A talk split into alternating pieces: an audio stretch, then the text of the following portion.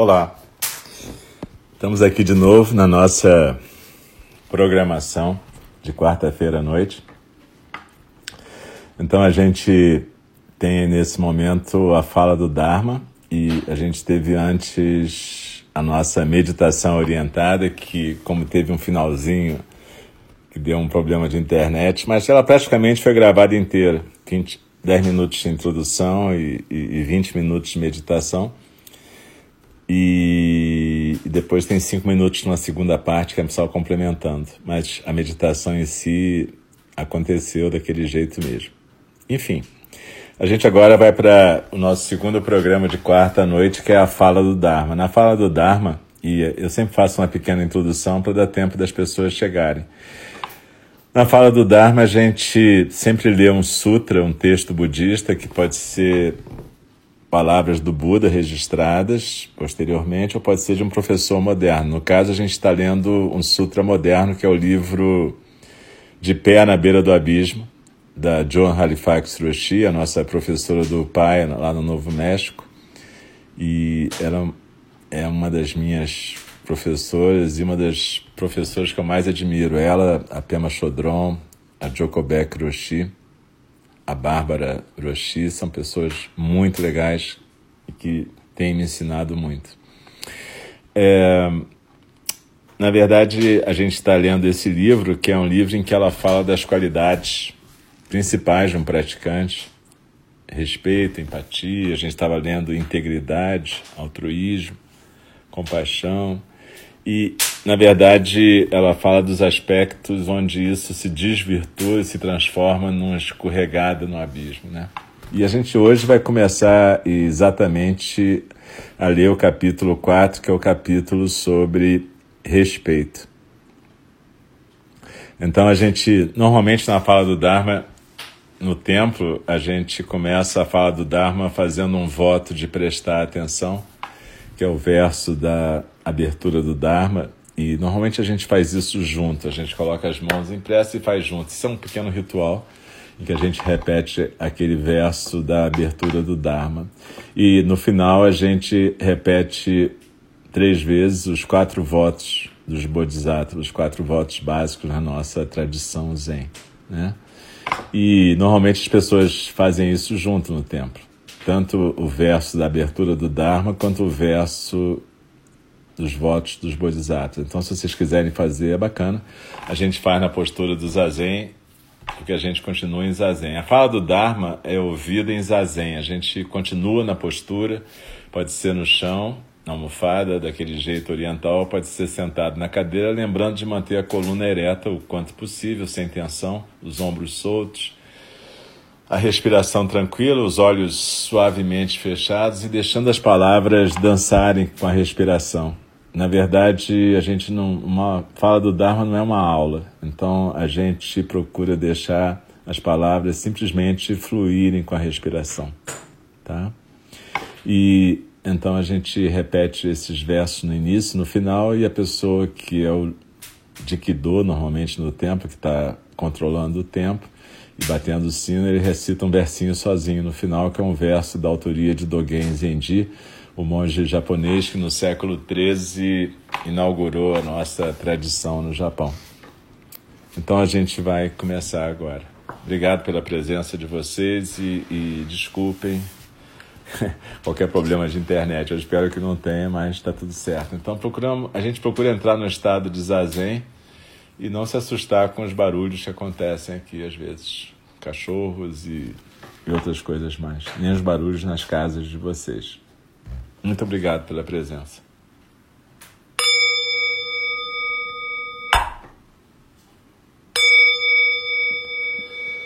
O Dharma, incomparavelmente profundo e precioso, é raramente encontrado, mesmo em milhões e milhões de eras. A nós é dado vê-lo, ouvi-lo, recebê-lo e guardá-lo. Oxalá possamos verdadeiramente compreender e praticar o significado das palavras do Tathagata.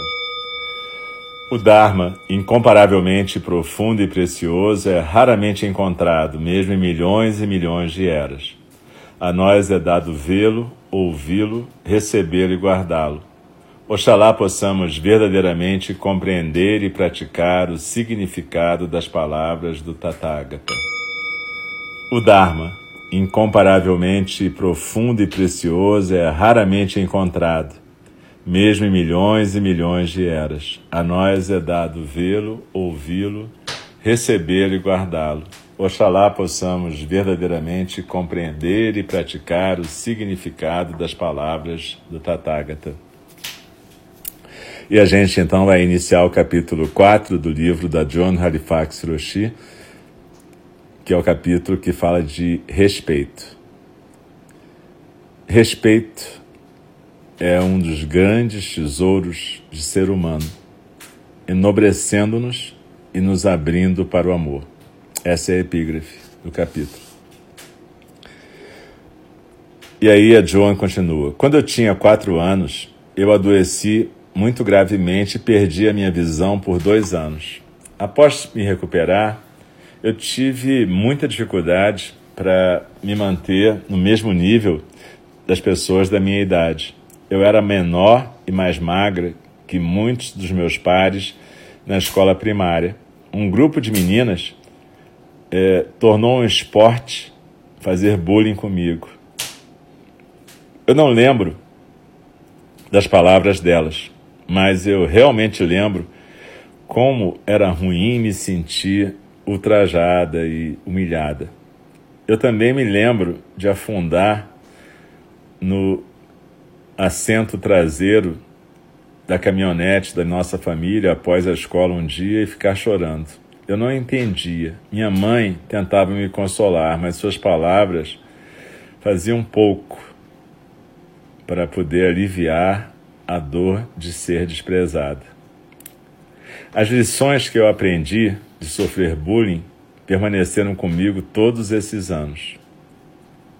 Nestes dias, a minha preocupação sobre os desrespeitos é muito amplificada porque a falta de civilidade está crescendo. Eu tenho me sensibilizado não somente pelos meus episódios infantis, mas também pelas minhas experiências ao viver num corpo de mulher, ao trabalhar nas universidades e ao trabalhar em vários conselhos de diretoria.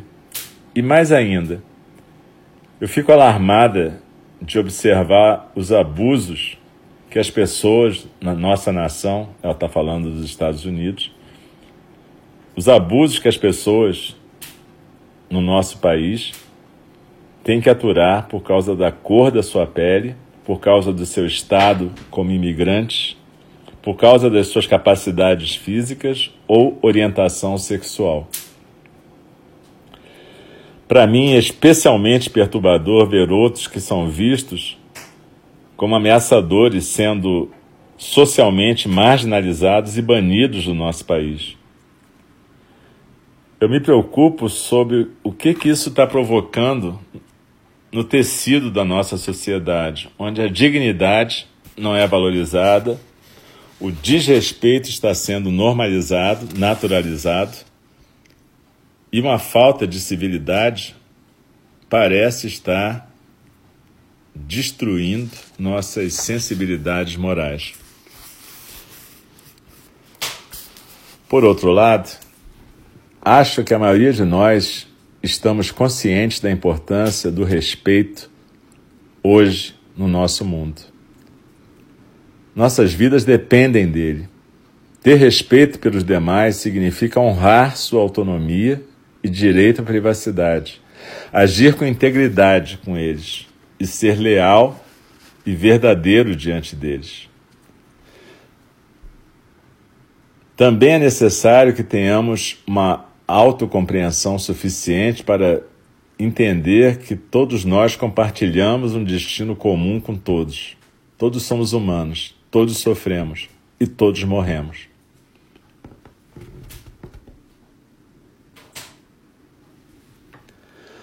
O antropólogo William Ury escreve no seu livro O Terceiro Lado, abre aspas, os seres humanos tem uma enorme quantidade de necessidades emocionais. Necessidade de amor, reconhecimento, pertencimento, identidade, propósito e sentido para a vida. Se todas essas necessidades tivessem que ser resumidas numa palavra, poderia ser respeito. Fecha aspas. Quando nos sentimos respeitadas, nos sentimos valorizadas e vistas, entre aspas.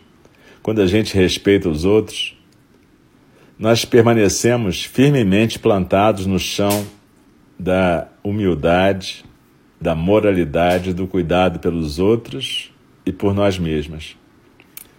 O respeito constrói uma empatia saudável, uma integridade saudável. Ambos são estados da beira do abismo também oferece dignidade e profundidade para nossas relações humanas e para nossa relação com o planeta. É a base do amor e da justiça e o caminho para transformar o conflito em reconciliação. É por isso que eu vejo o respeito como um estado da beira do abismo. Quando a gente está de pé nessa borda bem alta da montanha do respeito, a gente expressa o melhor do coração humano. A gente pode libertar os outros e nós mesmos da opressão interna e externa, enquanto nutrimos as raízes da civilidade, da segurança e da sanidade física e mental. Podemos observar profundamente as coisas e os seres como são, com todas suas virtudes e dificuldades, e acolhê-los com compaixão e visão clara. Mas é bem fácil escorregar no precipício dentro de um pântano tóxico de desrespeito. Se nossas personalidades ou valores se chocam com de outras pessoas, podemos expressar nosso desrespeito através de um desprezo sutil ou não tão sutil. Quando a gente nega a, a humanidade básica dos outros, a gente danifica a nossa própria humanidade.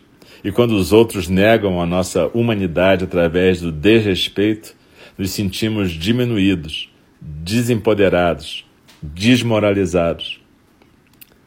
No nível individual, o desrespeito provoca a escalada de conflitos e causa sofrimento a todos os envolvidos. No nível sistêmico, o desrespeito destrói o chão da nossa sociedade e do nosso mundo. Se nós reconhecermos o respeito como um estado da beira do abismo, a gente pode nos manter livres de sermos sugados para o pântano do desrespeito. E caso a gente realmente seja sugado, talvez a gente possa achar nossa própria compaixão e coragem nessa piscina escura. Eu tenho a esperança que a gente possa descobrir como o respeito é um dos grandes tesouros de ser humano, enobrecendo-nos e nos abrindo para o amor.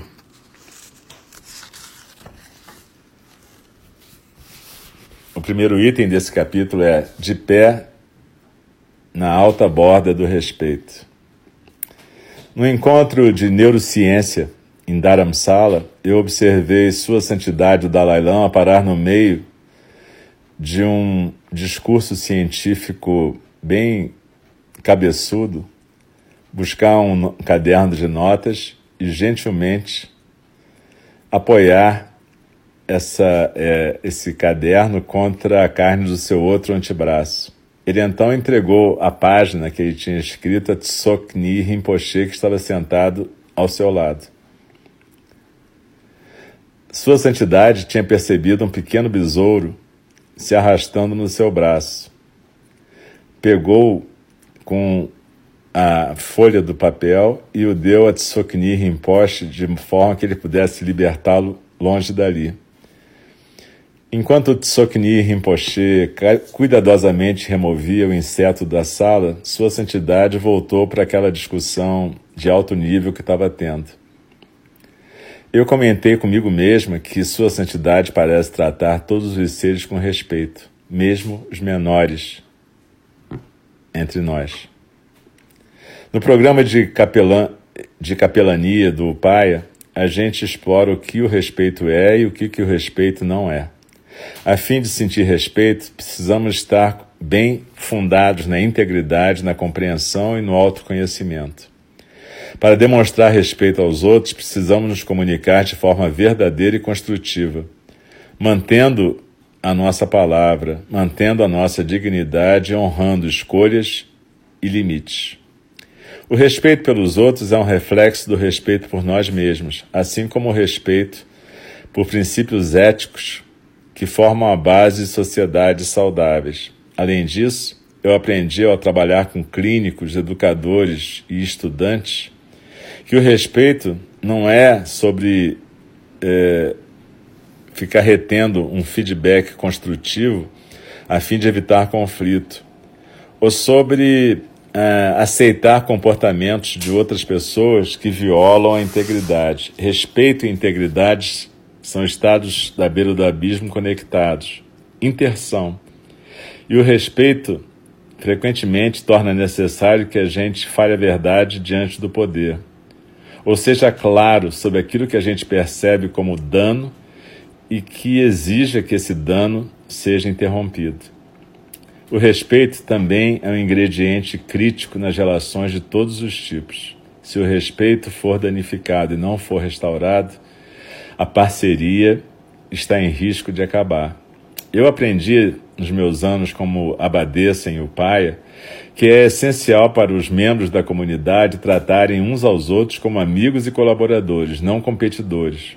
Também precisamos cultivar um cuidado profundo com o bem-estar de cada um de nós e confiar em cada um de nós suficientemente para que a gente possa respeitosamente se comunicar sobre situações de abuso. Isso tudo é como se cria uma cultura de integridade e respeito. E esse texto da Joan Halifax é sumamente importante para o momento que a gente está vivendo. É como ela diz: se você não se respeita, você não respeita os outros. O que a gente está vivendo hoje em dia em nossa sociedade brasileira é de uma absoluta falta de respeito. As pessoas que estão no governo não se respeitam e, portanto, não respeitam nós todos, população. As pessoas estão morrendo, as pessoas estão sendo mal cuidadas e as pessoas que estão no governo estão discutindo seus interesses mesquinhos e suas loucuras sem o menor respeito. Então é necessário que a gente fale, e como diz a John, a gente tem que não odiar essas pessoas. Isso não resolve. Pode ser até uma reação humana, ter raiva e ficar zangado, mas só que isso é aquele jogo da amargura recreativa. O que a gente tem que fazer é ver o que cada um de nós pode fazer para se manifestar contra esse estado de coisas. Manifestar que a gente reconhece que um núcleo ético em cada pessoa é necessário. Seja qual for a religião da gente, você pode ser até ateu. Mas se você não tem um núcleo ético, você não pode fazer parte de uma comunidade de respeito e integridade. Se a gente não pudesse cuidar e cuidar de todos os seres, o que a gente vai estar fazendo nesse mundo? Então, é, é, esse é um momento crucial para a nossa sociedade. A gente faz parte de uma ordem budista que é chamada de Zen Peacemakers International, que foi uma ordem budista criada pelo Bernie Glassman Roshi, da qual a John Halifax Roshi faz parte, a Bárbara Roshi faz parte também. E o Bernie já faleceu, mas ele foi o criador dessa ordem, ele saiu da Sotozen porque ele não concordava com a homofobia, discriminação sexista e outras questões dentro da Sotozen. Então ele saiu da Sotozen e ele criou uma ordem exatamente para pessoas que acham que praticar o budismo não é se alienar do mundo, mas muito pelo contrário, estar presente nesse mundo. E esse é o papel da gente enquanto praticante. Vocês que estão praticando com a gente não são necessariamente identificados como budistas, tudo bem, não é o problema. Mas a nossa prática no Zen significa atenção plena e cuidado com todos os seres. Então a gente procura estar presente de uma forma que não favoreça etnocentrismo, antropocentrismo, que respeite todos os seres, plantas, animais, pessoas que respeite as diferenças e possa acolher as incapacidades de cada um e possa proteger os mais frágeis. Mas que possa reconhecer o poder de todos os seres e, e, e, e não ser obstáculo para os seres.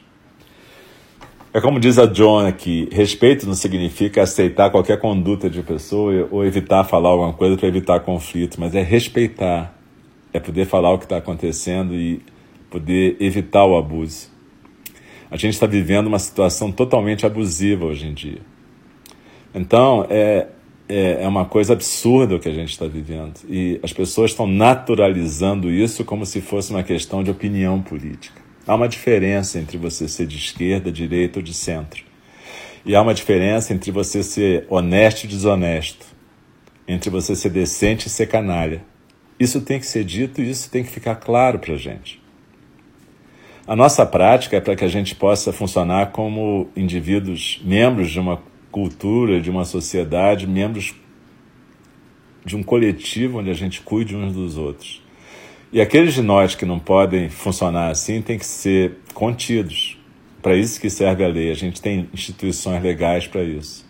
Se estão funcionando ou não é outra questão. Mas a gente tem que reforçar essas instituições. Então, por exemplo, nós temos um templo chamado Enindi, Templo Zen do Cuidado Amoroso Eterno. Não me interessa que qualquer pessoa vestida de prefeito me autorize a abrir Enindi. Isso não existe. Essa pessoa está ocupando um cargo que merece o meu respeito, porque é um cargo que é delegado pela minha sociedade. Só que essa pessoa não está se dando ao respeito. Então essa pessoa não merece o nosso respeito enquanto autoridade. Então a gente vai desobedecer a esse tipo de coisa que diz que é para abrir o templo. O templo vai continuar fechado enquanto as autoridades sanitárias mundiais, porque as daqui parece que estão totalmente já é, constrangidas, disserem que é perigoso. A gente não vai arriscar as pessoas por causa disso. A gente tem que respeitar cada um dos membros de NG e cada pessoa que aparece lá. Então a gente tem que fazer isso nas nossas vidas e onde a gente tiver voz, seja em rede social, seja em qualquer fórum, a gente tem que denunciar isso que está acontecendo.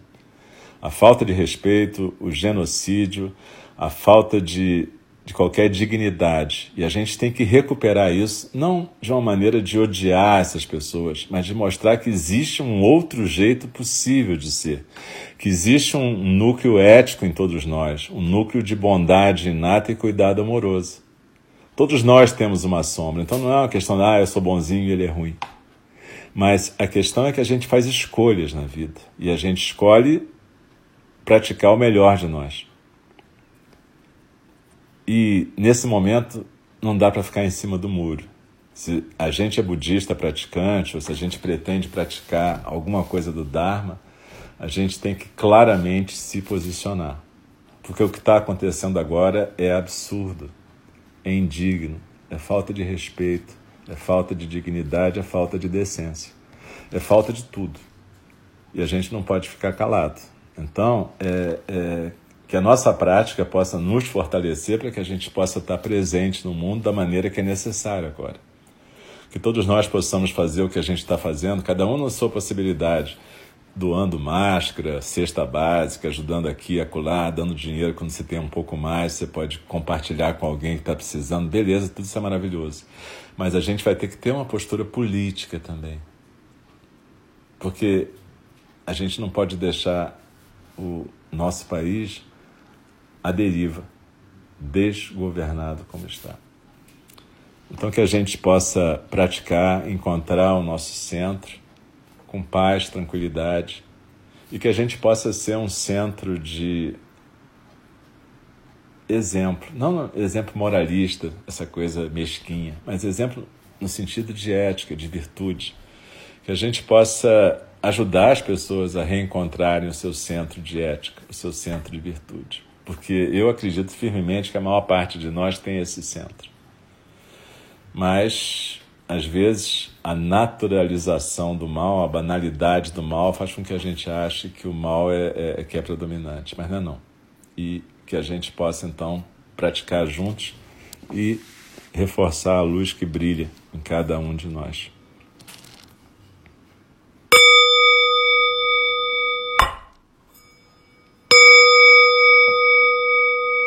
As criações são inumeráveis, faço voto de libertá-las. As ilusões são inexauríveis, faço voto de transformá-las. A realidade é ilimitada, faço voto de percebê-la. O caminho do despertar é insuperável, faço voto de corporificá-lo. As criações são inumeráveis, faço voto de libertá-las. As ilusões são inexauríveis faço voto de transformá-las. A realidade é ilimitada, faço voto de percebê-la. O caminho do despertar é insuperável, faço voto de corporificá-lo. As criações são inumeráveis, faço voto de libertá-las.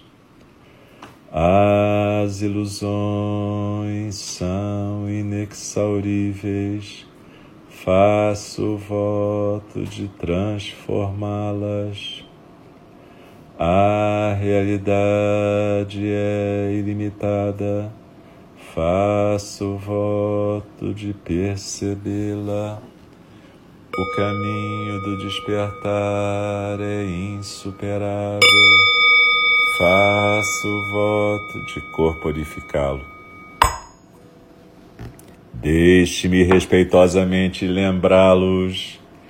A questão de vida e morte é de importância suprema o tempo passa e a oportunidade é perdida. Vamos despertar, despertar, preste atenção. Não desperdice a sua vida. E com isso a gente faz uma reverência uns para os outros. Eu agradeço a todos e todas que estão presentes e que dessa maneira fazem com que a gente possa praticar em conjunto. Muito obrigado. Muito obrigado pela presença e até a próxima. Eu lembro que amanhã de manhã a gente tem prática às oito da manhã com nosso irmão Diego, Alegria do Dharma, e às oito da noite com ele também. Sexta-feira às oito da manhã com ele e sábado às nove com nosso irmão Roberto Zazen para iniciantes. E, enfim, no SoundCloud tem um monte de áudios com é, falas do Dharma e palestras, cursos. Frequentem, vivam o Dharma com a gente e continuem bem, se cuidando, vivos e saudáveis, vivas e saudáveis. Obrigado. Um abraço.